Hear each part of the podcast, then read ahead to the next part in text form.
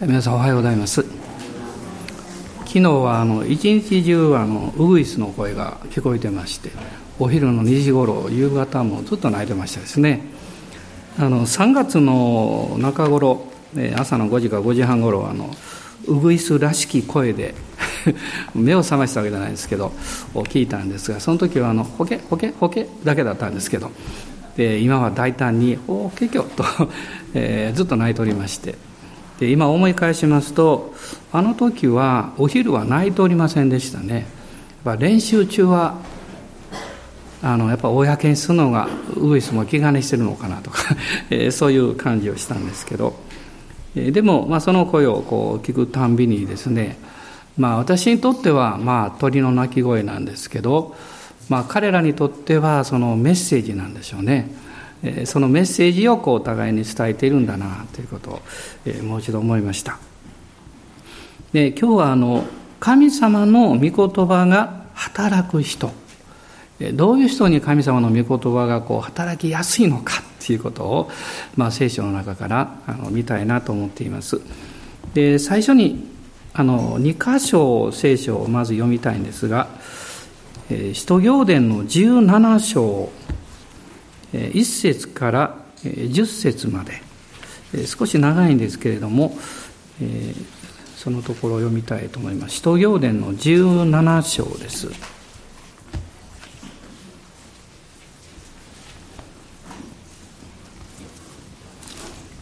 17章の1節からですね。10節までです。ご一緒にどうぞお読みになってください。はい。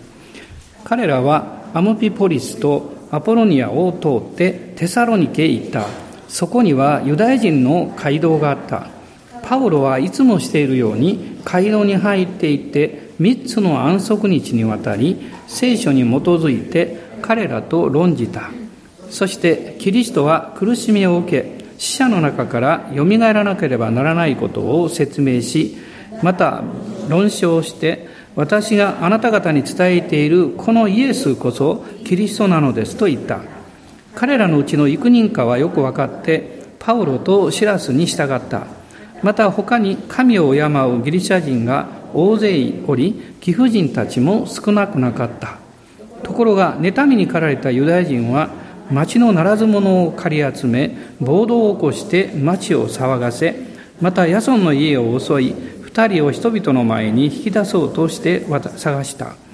しかし見つからないので、ヤソンと兄弟たちの幾人かを町の役人たちのところへ引っ張っていき、大声でこう言った。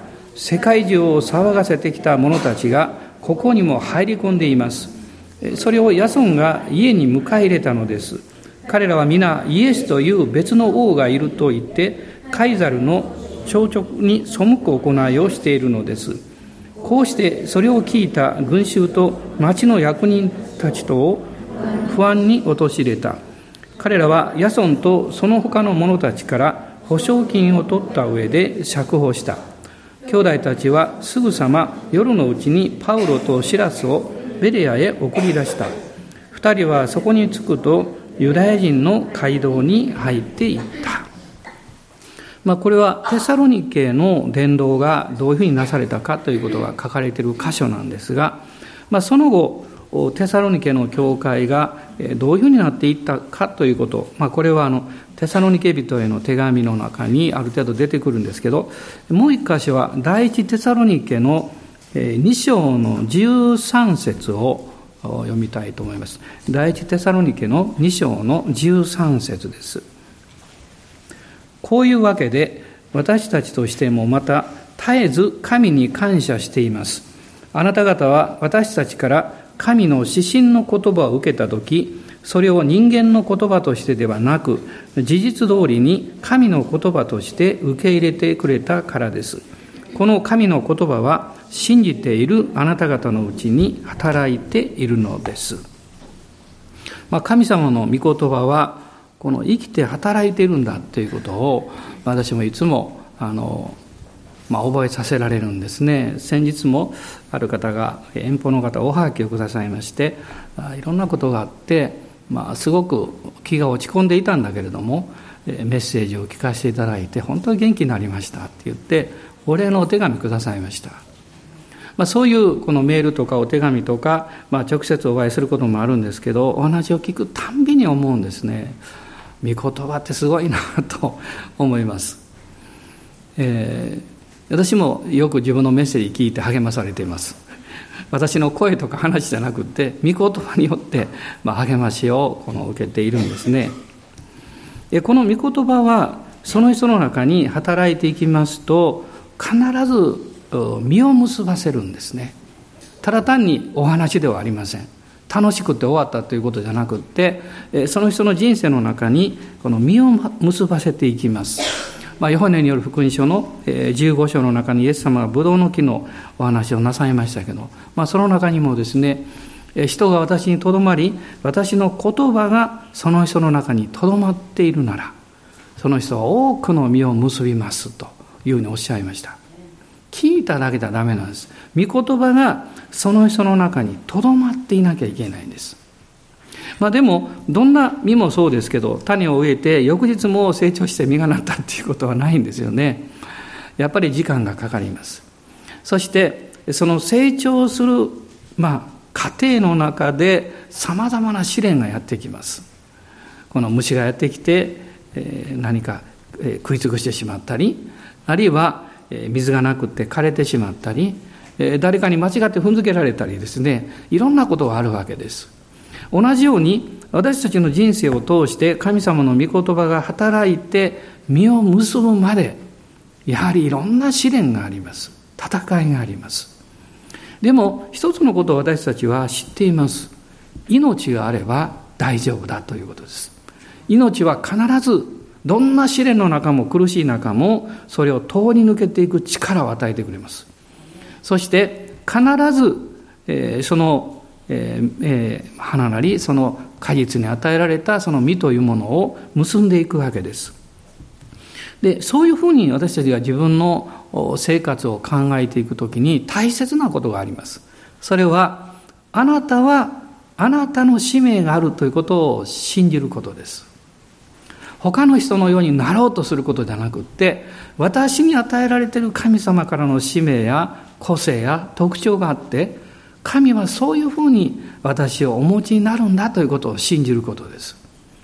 そうするならば、いろんな困難や試練も実はそのために必要なんだろうなというふうに考えられるようになります。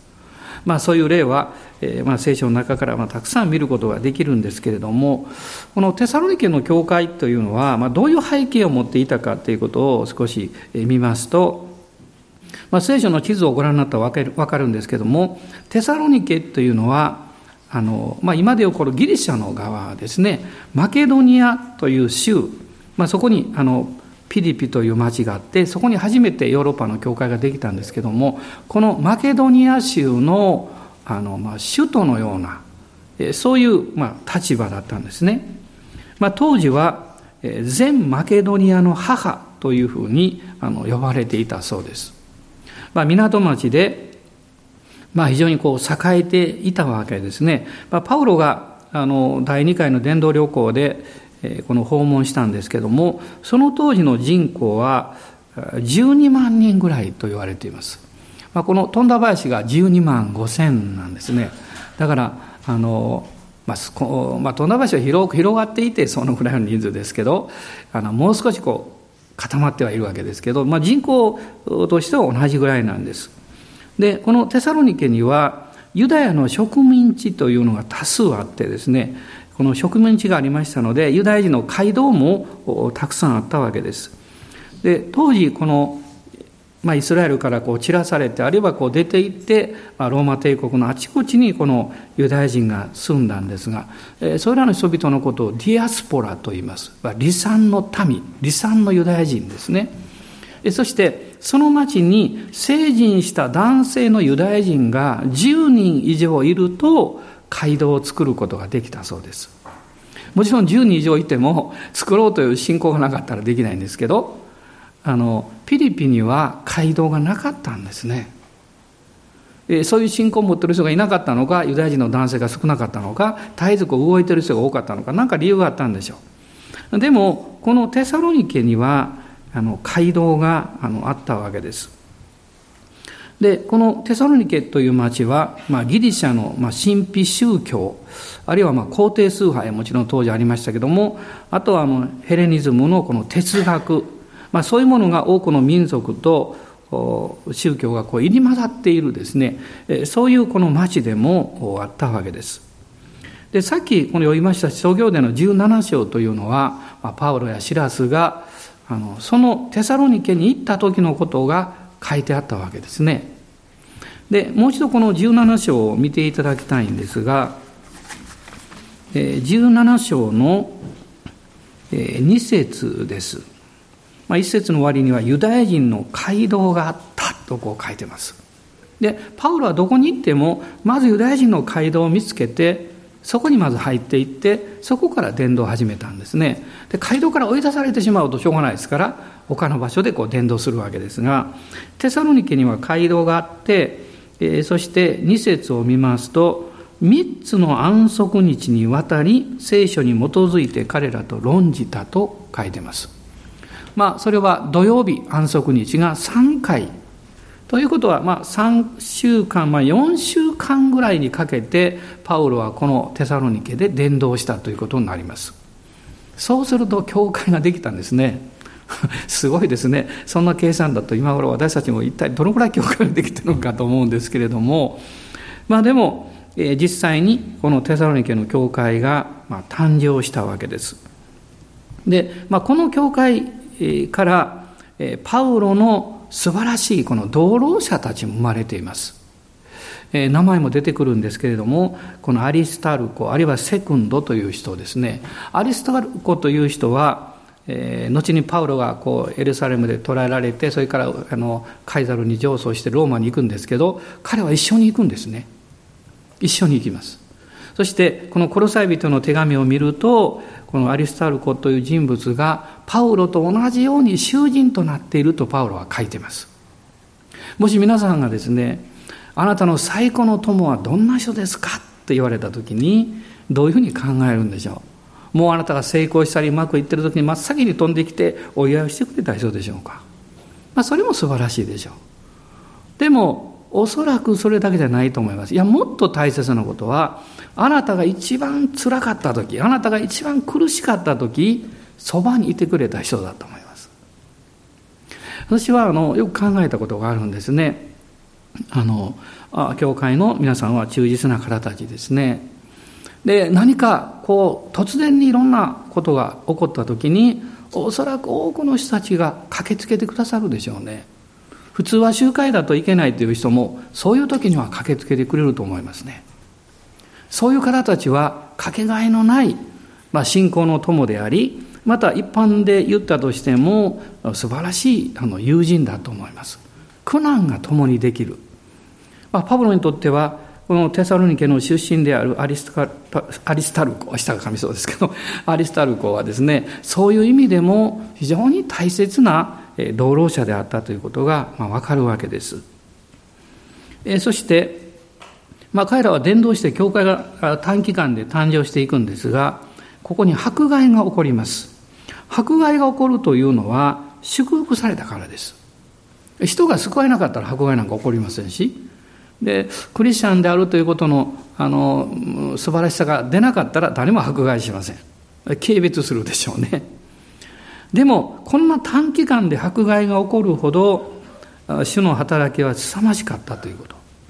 そしてそこでイエス様を信じた人の生活が見事に変えられたということです。これが一番のこの証だと思うんですね。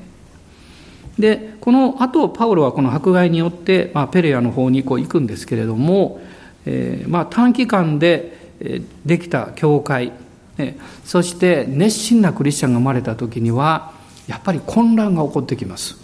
一番の理由はですね、まだその当時は、えー、まあ、今でいう牧師のような教職制度は、えー、できていなかった。で、もう一つは、もっと大事なことですけど、新約聖書が完成してなかったということです。教える人がいなくって、御言葉が、聖書がなかったら、混乱はすぐに起こってしまいます。というのは、聞いたことしか分かりませんから、そこに間違った教えを持ってる人たちが入ってくる危険性というのもあるわけですね。またいろんな疑問がやってくるわけです。このテサロニケの教会にもそういうことが起こりまして、まあ、パウロはあのコリントからですねこのテサロニケの教会に、えー、2つの、えー、手紙を短期間の間に書きます。でそのこれは第一テサロニケと第二テサロニケの中に、まあ、出てくるんですが、まあ、大体 AD の52年頃、まあ、その前後と言われていますがそういうふうに考えるとですね、まあ、パウロ書簡というのは13あるんですけどその13のパウロ書簡の中で一番最初に書かれた可能性があります。まあ、ガラテヤ人の手紙というのもちょっといつ頃書かれたか、まあ、定かでないんですがひょっとしてガラテヤ書が先かもわからないんですけどえガラテヤ書かこのテサロニケの手紙がどっちかがですね一番最初に書かれたパウロ書簡なんですね。でこの2つの書簡の中でえこの扱っていることの一つのテーマはですね再臨という問題なんです。でこの再臨が起こった時にそれまでにもしさっき死んでしまったらその人どうなるんだろう？というその不安です。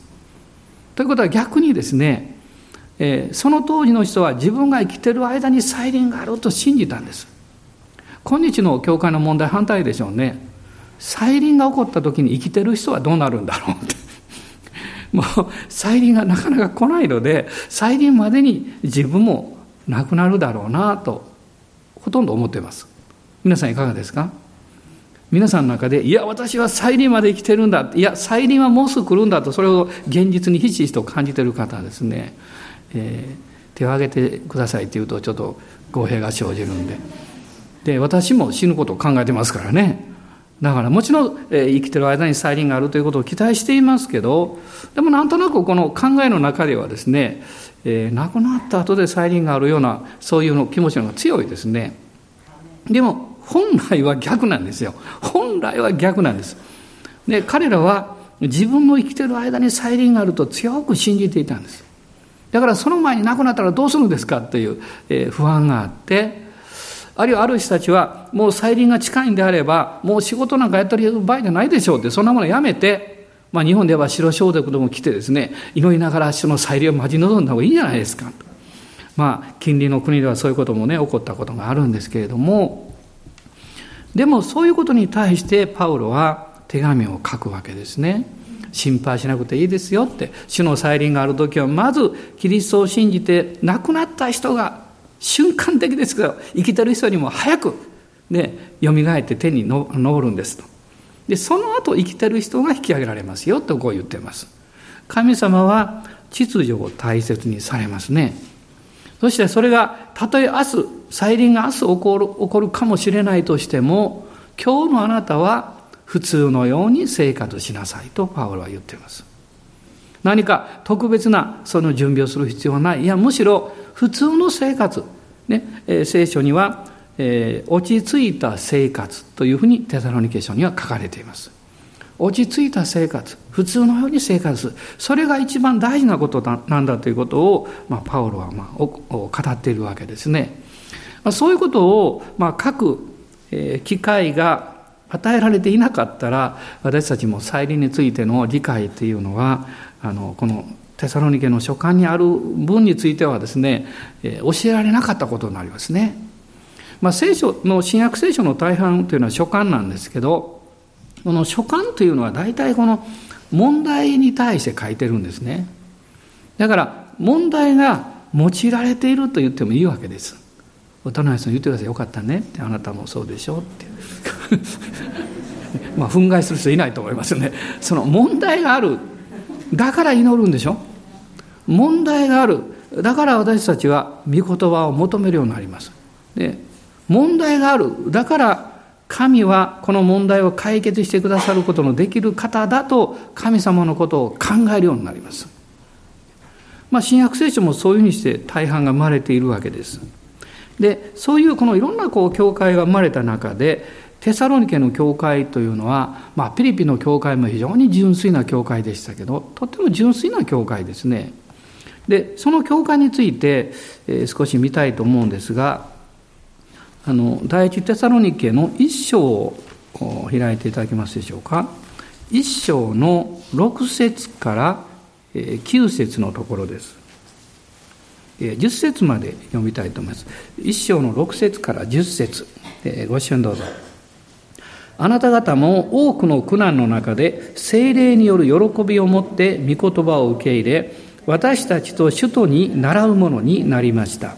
こうしてあなた方はマケドニアとアカヤとのすべての信者の模範になったのです。主の言葉があなた方のところから出てマケドニアとアカヤに響き渡っただけでなく神に対するあなた方の信仰はあらゆるところに伝わっているので私たちは何も言わなくてよいほどです。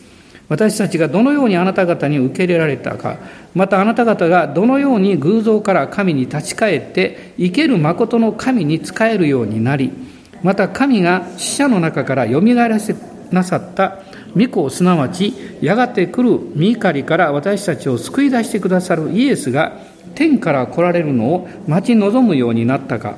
それらのことは他の人々が言い広めているのです。まあここを見ると分かるんですけどもテサロニケのクリスチャンの大多数というのは違法人であったということが分かります。まあ、偶像から立ち返りというふうに書かれているんですね。そして一章の6節からこの8節のところを見ますと特に、この7節にはマケドニアとアカヤとのすべての信者の模範になったのです。こう書かれています。ね、マケドニアには例えばピリピのような教会がありましたしアカヤにはこのコリントのような教会がありましたしね。そしてその下にはギリシャの地域があってアテネのようなそこにも教会が生まれましたし。まあいろいろですねこのこの地域に教会が生まれたんですけどその全地域になんとこのテサロニケ短期間で生まれた教会が模範になった。こう言っています。まあ、これを見ると思うんですね。クリスチャンは、うん、クリスチャン、クリスチャンのこう霊的な成長というのは、長さだけではない。まあ、長い年数クリスチャンであるということは非常に意味があるんですよ。非常に重要なんですけど、でも成長というのは短期間でも成長するんですね。であの短い期間でもちろんあの半年1年ということじゃないですけどもう本当にこう数年でもですね非常にこう成熟した理解を持つクリスチャンたちがいます。で彼らにはやはり共通点があります。一つは御言葉に親しんでいるということです。たくさん読むということじゃないんです。毎日の生活の中に御言葉を心に留めながら現実生活とこう照らし合わせながら生きているということですね。そうすると御言葉の内容が分かってきます。もう一つは非常に献身的であるということ。献身的であるというのはいつも教会にいるという意味じゃないんです。そうじゃなくって神様の御言葉に従おうとして生きてることです、まあ、皆さんも分かると思うんですね。御言葉に従おうとして生きると一番戦いがどこに起こってくるんでしょう。もちろん家族世の中とも起こりますけど一番の戦い自分の中に起こってきます。ね、自分の内面の中にある、まあ、古き人自分の自我はですねそんなに思ってるほど素直じゃなかったか素直ではなかったと気がつくんですよ。あの私はクリスチャンになってですね何年も経てば経つほど分かってきました自分はそんなに自分が思ってたほど良い人間ではないということです まあそんなこと当たり前だと言われたそれまでなんですけどねまあ、そんなに悪い人間だと思ってませんでした。でも、だんだんだんだんイエス様が分かってくるとですね、えー、御言葉に従おうとすればするほど、そこに勇気のない自分、あるいは偽ろうとする自分、偽善的な自分、え、何か自分のことを無意識に優先しようとする自分、神様に主の恵みをいただくのは熱心だけども恵みを受けると自分のことを優先しようとする傾向を持っているという自分ですね。もうとにかく言ったらきりないです。もうそんなものをものすごく分かってくるわけです。失望します。ものすごく失望します。でもその中でイエス様の十字架が分かってきました。十字架を許しだけではなくって自分の自我古き人が一緒につけられて死んだ場所なんだというふうに受け取っていくということですね。これは感覚じゃないです。信じることです。でもそういうふうに死を信頼して十字架についていくということは、うん、普通の言葉で言えばですねあなた自身は潔い人でないとダメです。潔さってすごく大事ですよ。詩篇の中にもありますけどね。主の山に登るべきものは誰かってね。心潔いものという言葉があります。つまり物事にいつまでも執着したりとらわれたり物惜しみする人はダメですね、まあ、ダメということは言ってはいけないですね。あのごめんなさい。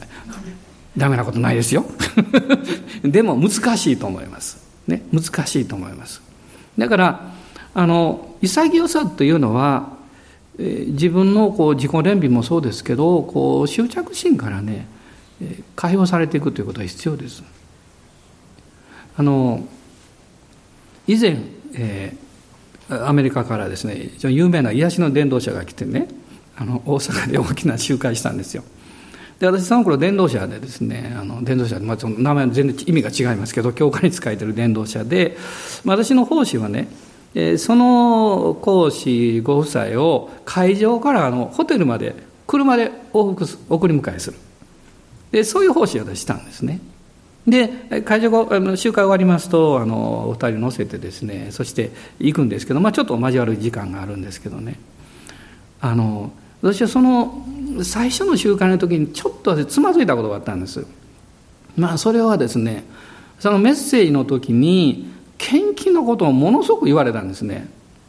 あんな言わなくていいのにと思ってたんです。あの、もっとあっさりでいいのになと思ってたんですね。だからちょっとそのことは引っかかってたんです。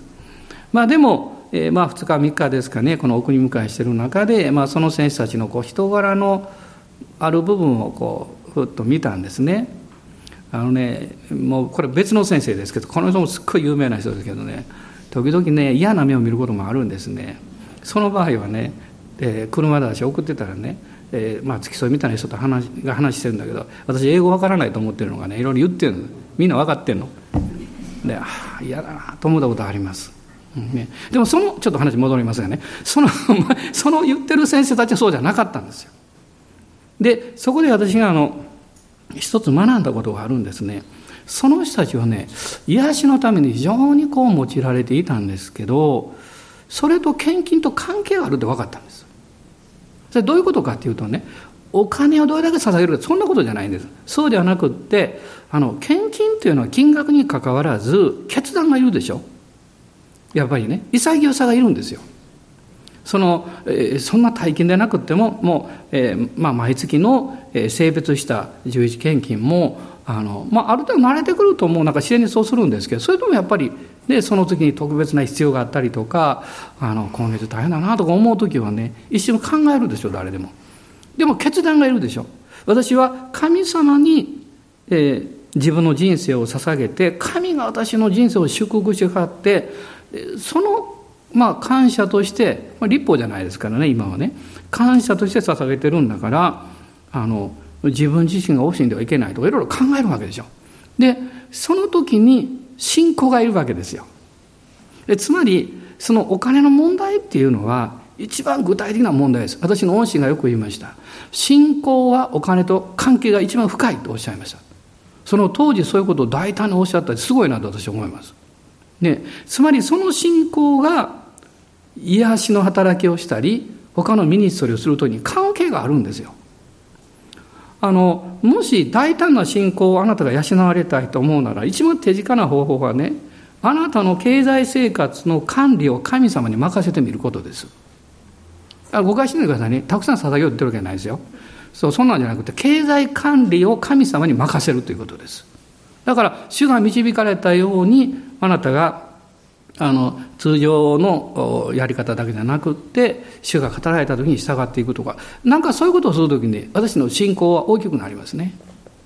私自身もいろんなミニストリーを通して以前よりは今の方があのそういう信仰が大きくなったような気がします、まあ、気がしますっていうのはね 毎回毎回チャレンジがあるから分かる違うわけですけどね。そういうふうに思いますね。でそのテサロニケにちょっと戻りますけどもまあ、このテサロニケの教会の人たちは、神様の御言葉に対して、非常にこう素直だったんですね。だから信仰がどんどん成長してきまして、その当時のその全地域のですね、模範になったということが、ここに書かれているわけです。そして一章の6節と見ていただきますと、6節には、あなた方も多くの苦難の中でという言葉があります。たくさんの苦難を彼らはこの経験した、そういう教会であったということが、まあ、わかるわけです。で、この教会、あるいはクリスチャンが、神様の御言葉が非常に働く教会、器になっていたんですね。まあ、それが、最初に読みました2章の13節の中に実は要約されているわけです。まあ、この中に3つの、え大切な言葉をこう見ることができます。まず一つはですね、神の御言葉を受け入れた、受け入れてくれたからですとこう書いてますが、御言葉を人間の言葉としてではなく、あるいは、えー、この事実通りにって書いてますね。事実通りに受け入れた。この御言葉を事実通りに受け入れるということはですね、その御言葉を聞いたときに、その聖書の御言葉をあなたの理解力で、あなたの知的な方法でそれを理解してから受け入れようとしないということです。そのまま受け入れるということです、まず。そして、その受け入れた御言葉を神様が私にも理解させてくださるということをもちろん信じたらいいわけです。御言葉が先なんですね。理解が先でありません。ですから、その人の霊的成長というのはやはり、その人がまだ理解されていない領域も含めて、神様の御言葉をたくさん蓄えているということ。これはすごく重要なことなんです。まあそこから、この御言葉が開かれてくるという経験をしていくわけです。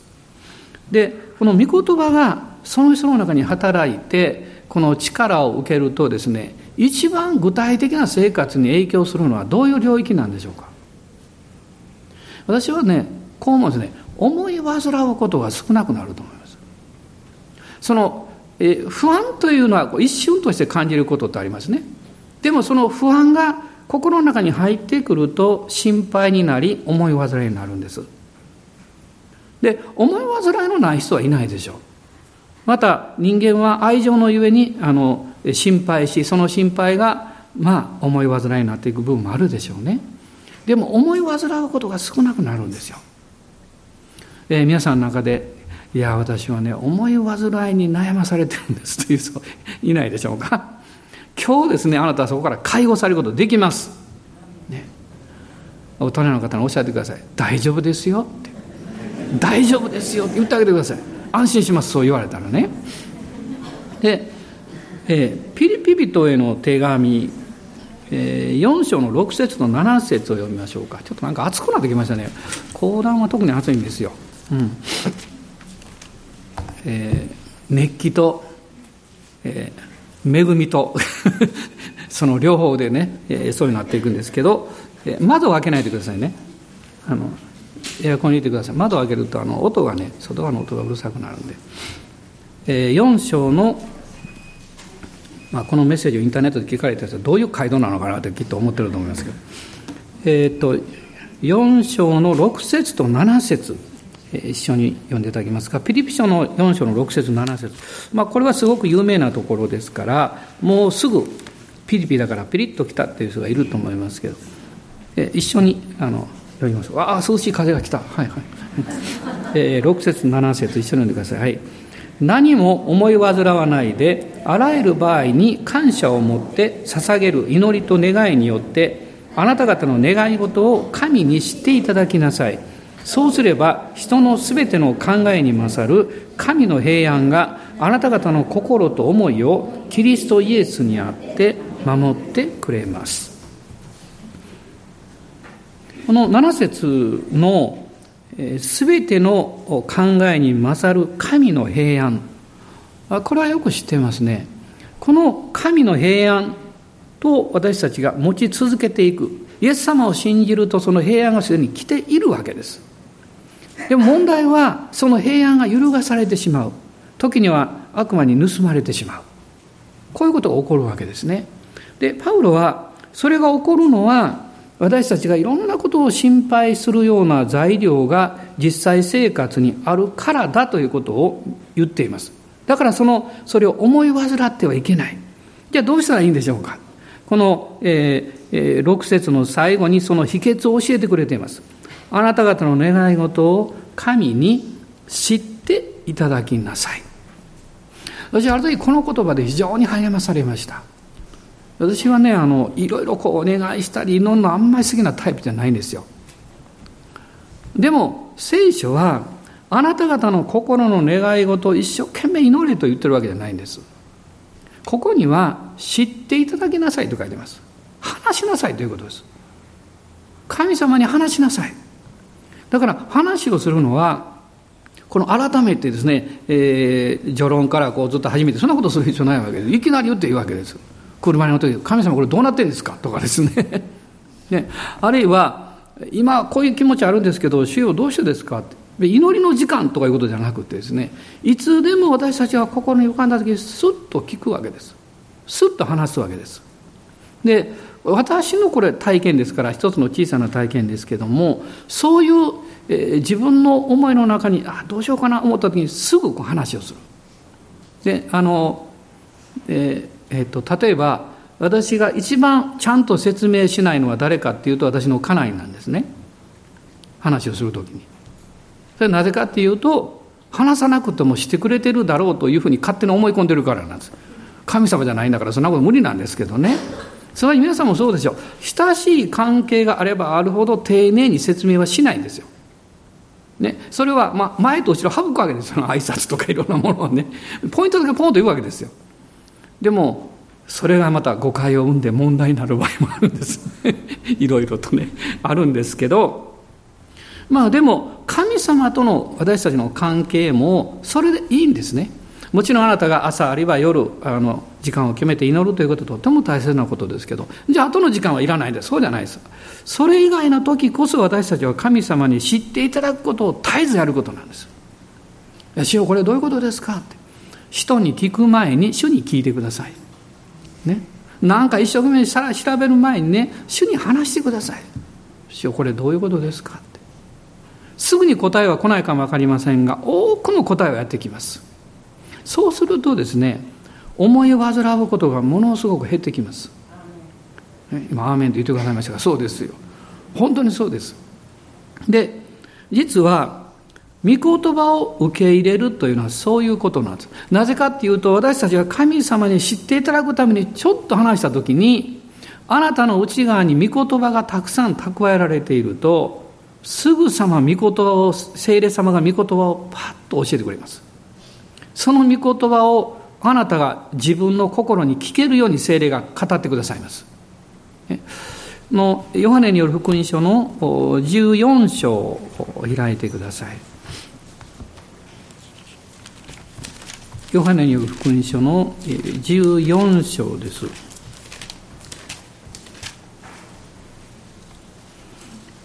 14章の26節。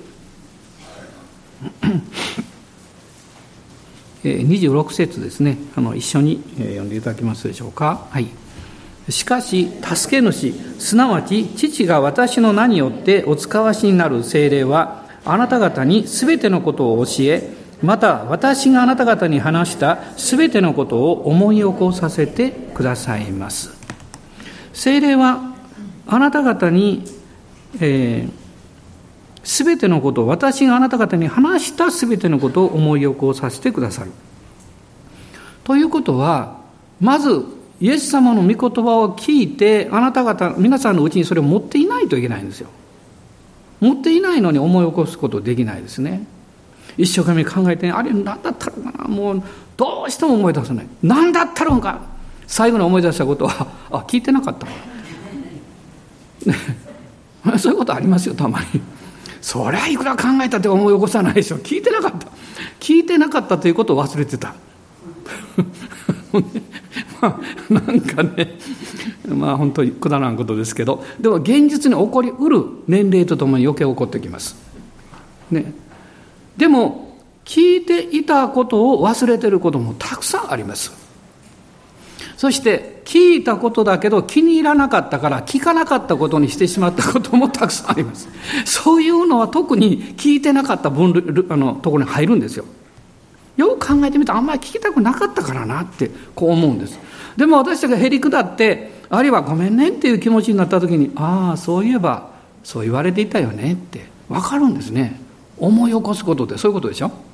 精霊様はそのようにあなたの中に蓄えられている御言葉をあなたに語るチャンスをもっとたくさん持ちたいんですよ。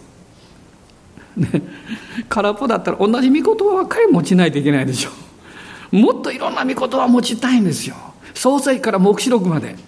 ね、いろんな御言葉をだから私たちが内側に蓄えていくっていうのは大事なことなんですね。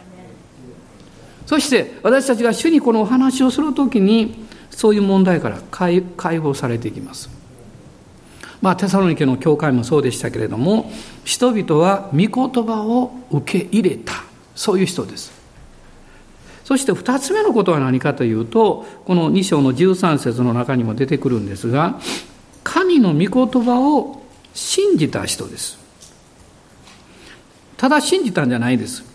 困難の中で信じたわけです。困難の中で。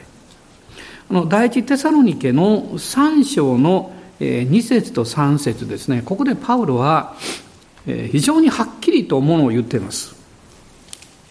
3章と3章の2節3節。まあ実はパウロはテサロニケの教会にテモテを使わしたんですね。派遣したんですけどその時のことです。一緒に読んでください。私たちの兄弟でありキリストの福音において神の道路者であるテモテを使わしたのです。それはあなた方の信仰についてあなた方を強め励ましこのような苦難の中にあっても動揺する者が一人もないようにするためでした。あなた方自身が知っている通り私たちはこのような苦難に遭うように定められているのです。皆さんよく考えたらこれパウロ言ってること書いてることすごいことだと思いませんか？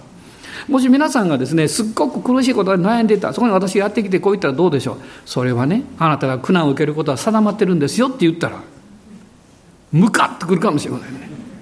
うちの牧師はなんと冷たいんだろうってね運命論者であるましいと思うでしょうねまあパウロはもちろんそういう意味で言ってるわけじゃありませんパウロが言ってることはこういうことです。だからあなたのために取りなしをし祈ってくださってる御霊がおられるんですよ。ということです。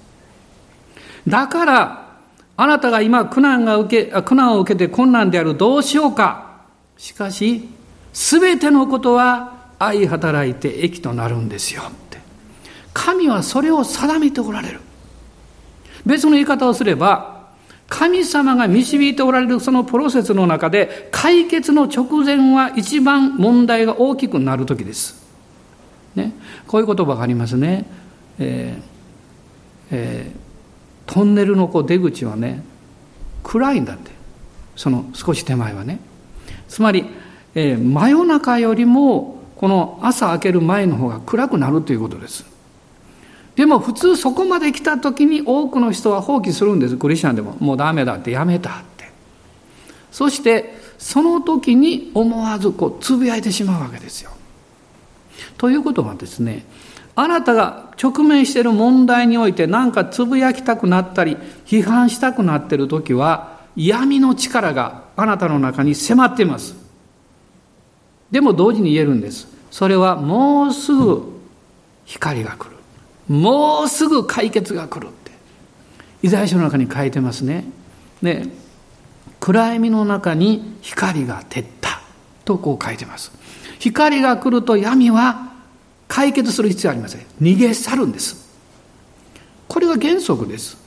パウロはこのテサロニケの教会に対してあなた方は短期間で救われて短期間で教会ができて困難がやってきている。でもそれは神があなた方を選んでおられて定めておられるんだ。もし神からの選びと召しを信じるんであれば、その困難の中でこそ主を信じなきゃいけないんだよと言ってるんです。アーメンですね。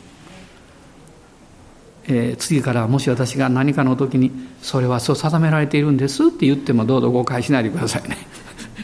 聖書にそう書いてあったってね。思い出していただきたいんです。このテサロニケの人たちは素朴な信仰を持ちました。同時にこの困難の中で信じるというその信仰を彼らは持ったわけですね。もう一つのことをここから見ることできるんです。それはえー、精霊の働きを信頼する人であるということ。御言葉を受け入れる人、また信じる人。神様はそういう人を通して御言葉の働きを強くなさることができます。でも、精霊の働きを信頼するということがどうしても鍵になります。なぜかというと、さっき申し上げたように試練が来るからなんです。別の面から見ると、それは信じる人から見ると、霊の戦いです。信じていない人から見ると困難です。単なる試練です。しかしあなたが信仰を持ってそれを考えるならば、それは霊の戦いであるわけです。その霊の戦いの中に、私たちは、うちにおられる方を信じるという経験をしていくわけです。まあ、さっきあの申し上げたんですが、ロマ書の8章の26から28のところをもう一度えー、確信を持ちながら読んでいきたいと思います。ロマ書の8章の26から28です。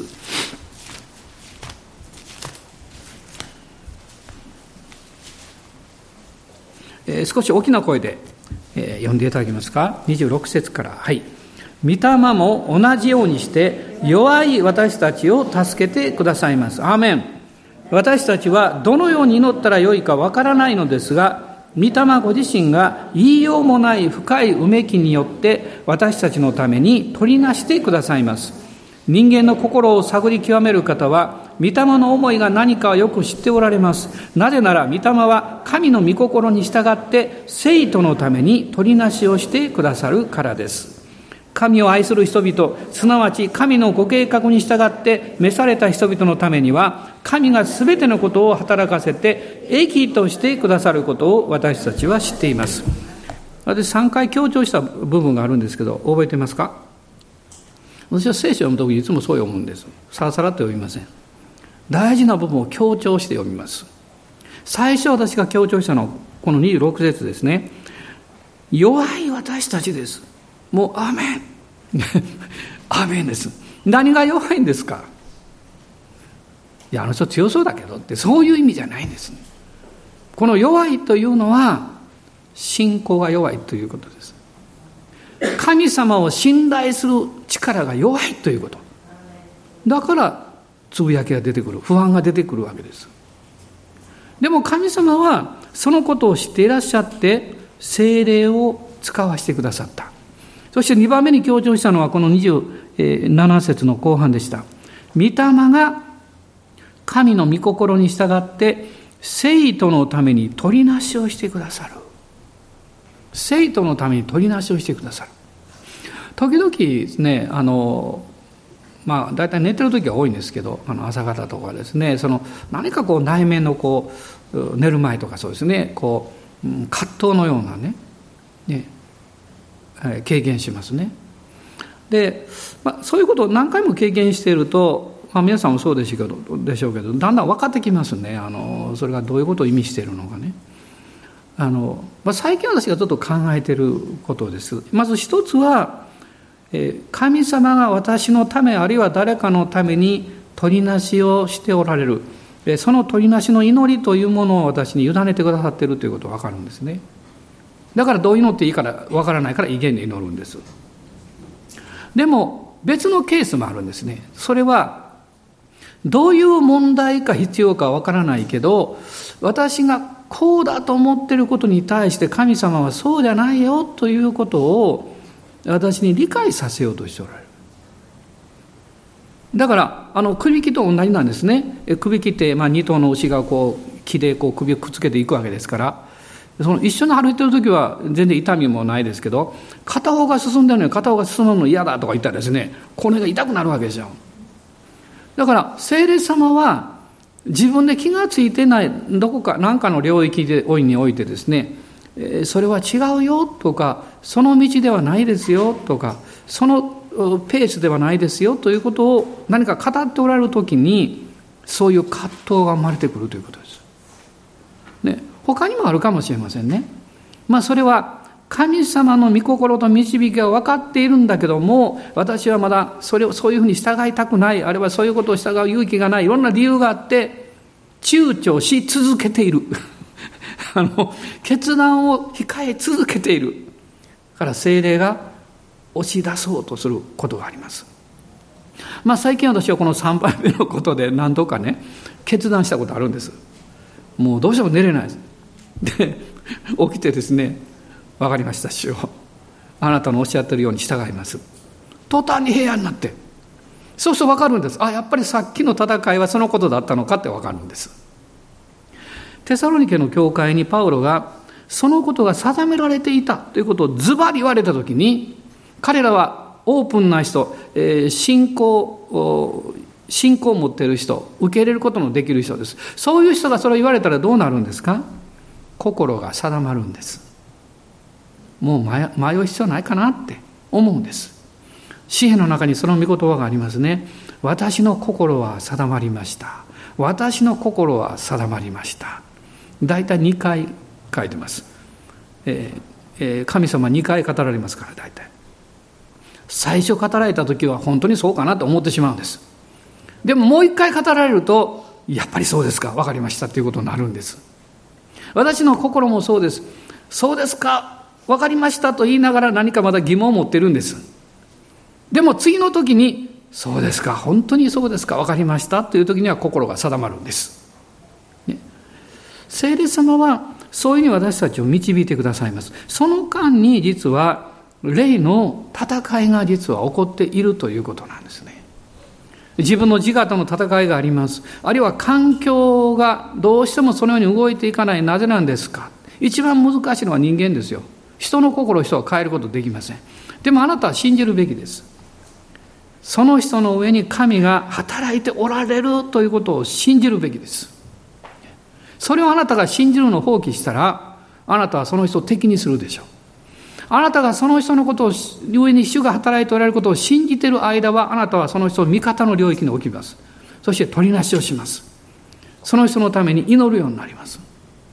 ですから、パウロはですね、このテサロニケの人々に言うんですね。御言葉を受け入れ、信じ、そして精霊様の働きを信頼しなさい。神の言葉はあなた方の中に今も働き続けているんですよ。働いてくださっているんですよって言うんです。今日皆さんはどういう、えー、まだ未解決の課題を持っておられるんでしょう。感謝なことだと思います。私もたくさんあります。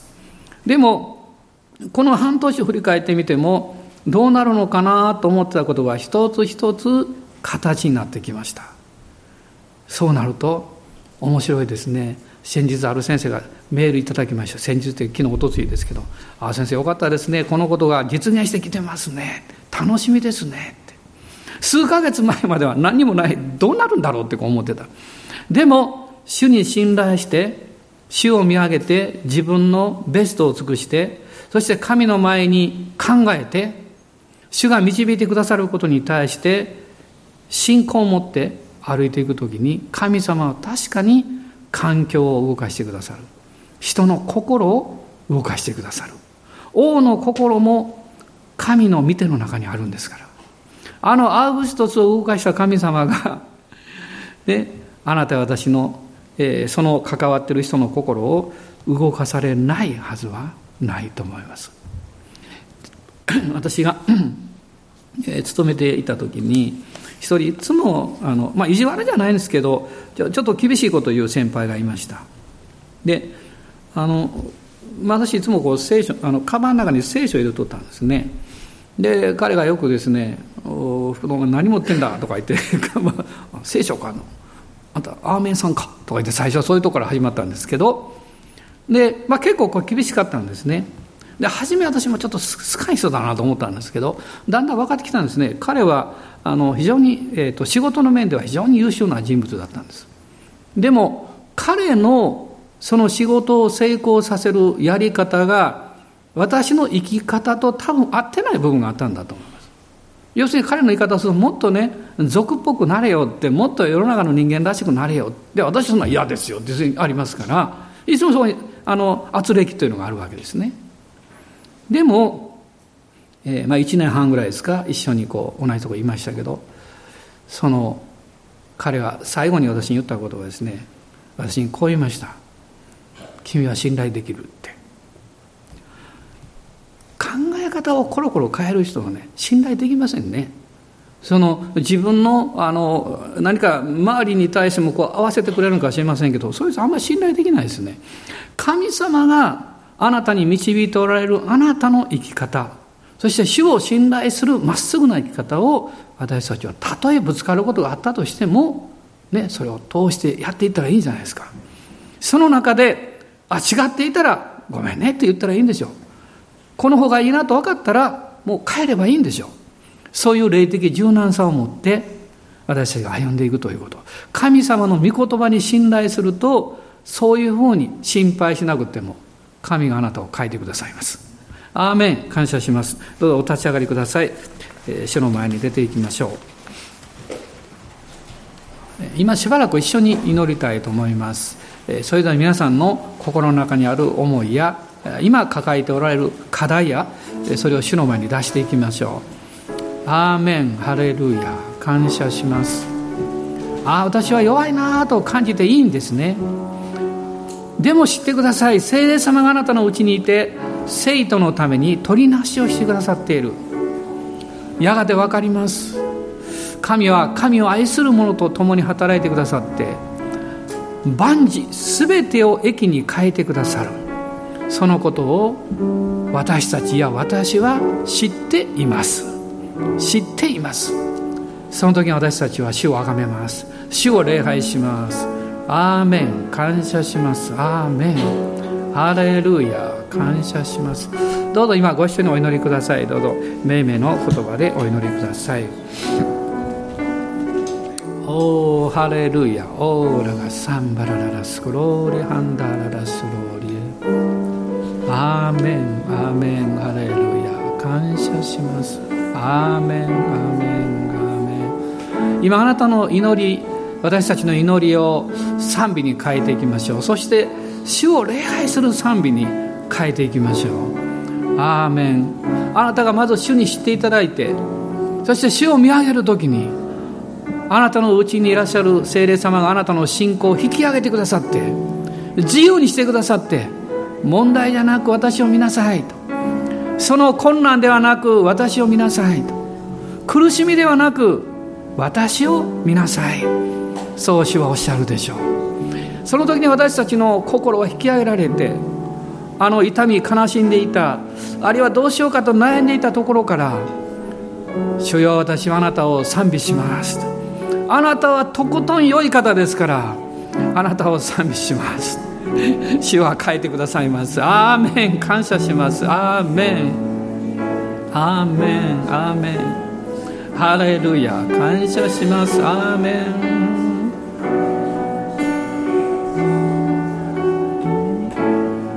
賛美栄光フェスに我らの神救い主に。誉れ力すべてはすべてです。主よあなたのものです。に主よあなたを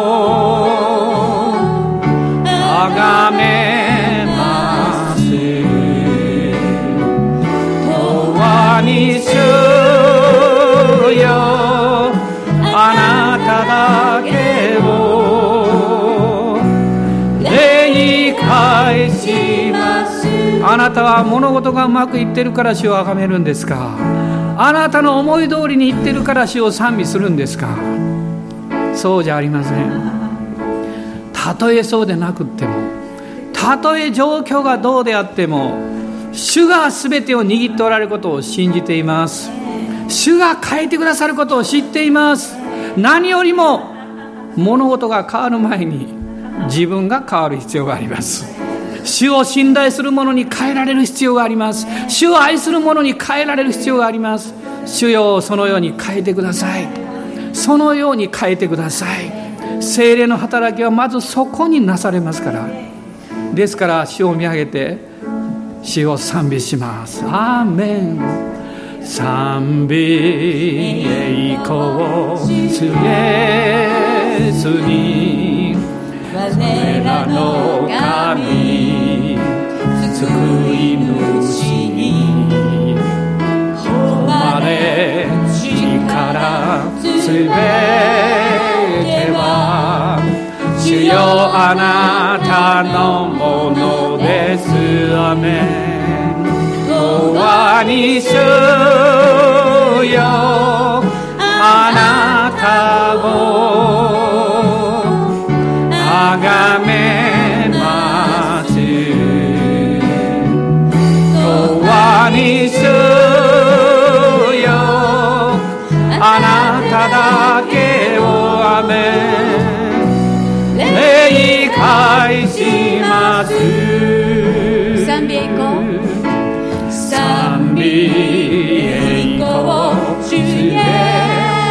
今主に委ねて賛美しましょう。あの神救い主に主は良い方です。あれ力すべおー主よ。主よあなたのものです。アメン。永遠に主よ。あなたをめます。永遠に主よ。あなただけをあめ礼返します。礼返します。霊と誠により礼拝します。あなただけを永遠に主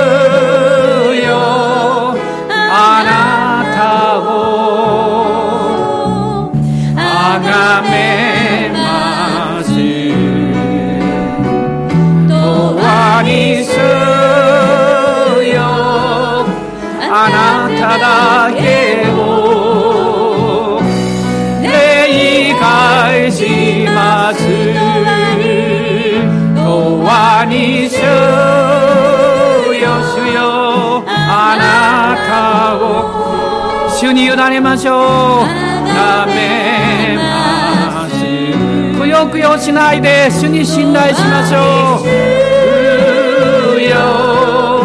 あなた。